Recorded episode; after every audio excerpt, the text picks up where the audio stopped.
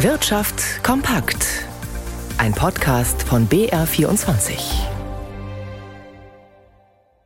Im Studio Leonie Tim. Der Einzelhandel erlebt schwierige Zeiten. Die Verbraucherpreise sind gestiegen, die Konsumlaune stagniert. Vor diesem Hintergrund hat der Handelsverband heute seine Umsatzprognose für 2023 vorgelegt. Franziska Ritter berichtet aus Berlin. Jedes fünfte Einzelhandelsunternehmen rechnet im laufenden Geschäftsjahr mit einem deutlichen Umsatzminus. Zu diesem Ergebnis kommt eine Umfrage des Handelsverbands Deutschland unter rund 900 Unternehmen.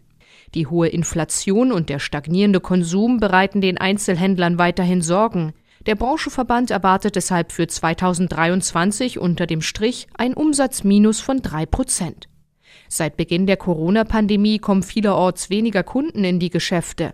In den vergangenen zwei Jahren hätten bundesweit gut 40.000 Filialen ihre Türen geschlossen, heißt es vom Handelsverband. HDE-Präsident Alexander von Prehn spricht von einem langsamen Sterben des Handels, das in den Innenstädten zu beobachten sei.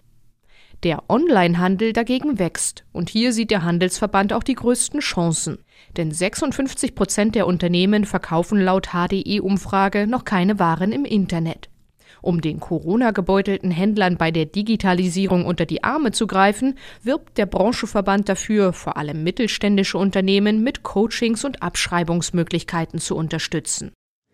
Was sich in Deutschland bereits abgezeichnet hat, ist nun auch für die Eurozone offiziell. Es gibt noch keinen Wirtschaftsabschwung. Jedenfalls nicht mit Blick auf das vergangene Jahr. Die Details aus Luxemburg kennt Holger Beckmann.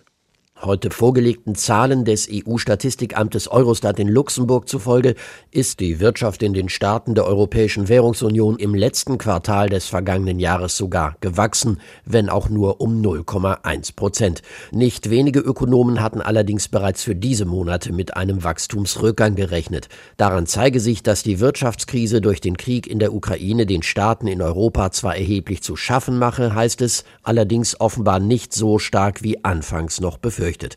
Entscheidenden Anteil daran dürfte die Tatsache haben, dass ein ernsthafter Energiemangel, insbesondere beim Gas, trotz eingestellter Lieferungen aus Russland in diesem Winter nicht eingetreten ist. Er wird auch nicht mehr erwartet.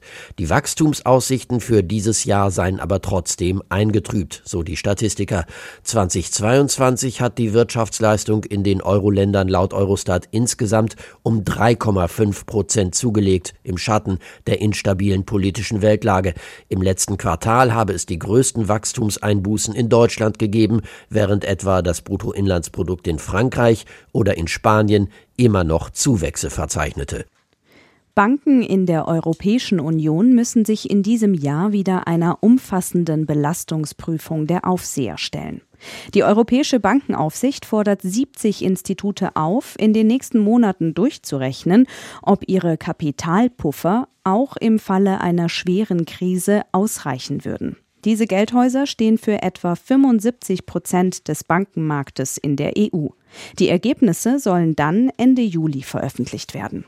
Und damit schalten wir nun ins BR24 Börsenstudio zu Margit Ziller. In New York sorgt heute General Motors für Gesprächsstoff. Was ist denn passiert? Also für die meisten war es eine faustdicke Überraschung, wie GM im Schlussquartal abgeschnitten hat. Die Strategie, sich auf hochpreisige Autos zu konzentrieren, scheint sich auszuzahlen. Der durchschnittliche Verkaufspreis liegt inzwischen bei 51.000 Dollar. General Motors ist der größte Autobauer in Amerika und konnte die höheren Logistik- und Rohstoffkosten wettmachen, eben durch die höheren Verkaufspreise und bessere Absatzzahlen. Außerdem setzt GM voll auf die Elektromobilität. Dazu soll in ein Lithiumunternehmen und in eine eigene Mine investiert werden. Einige Analysten fürchten nun, dass es mittelfristig doch auf einen ruinösen Preiskampf hinauslaufen könnte, denn nachdem Tesla die Preise gesenkt hat, hat Ford bereits nachgezogen.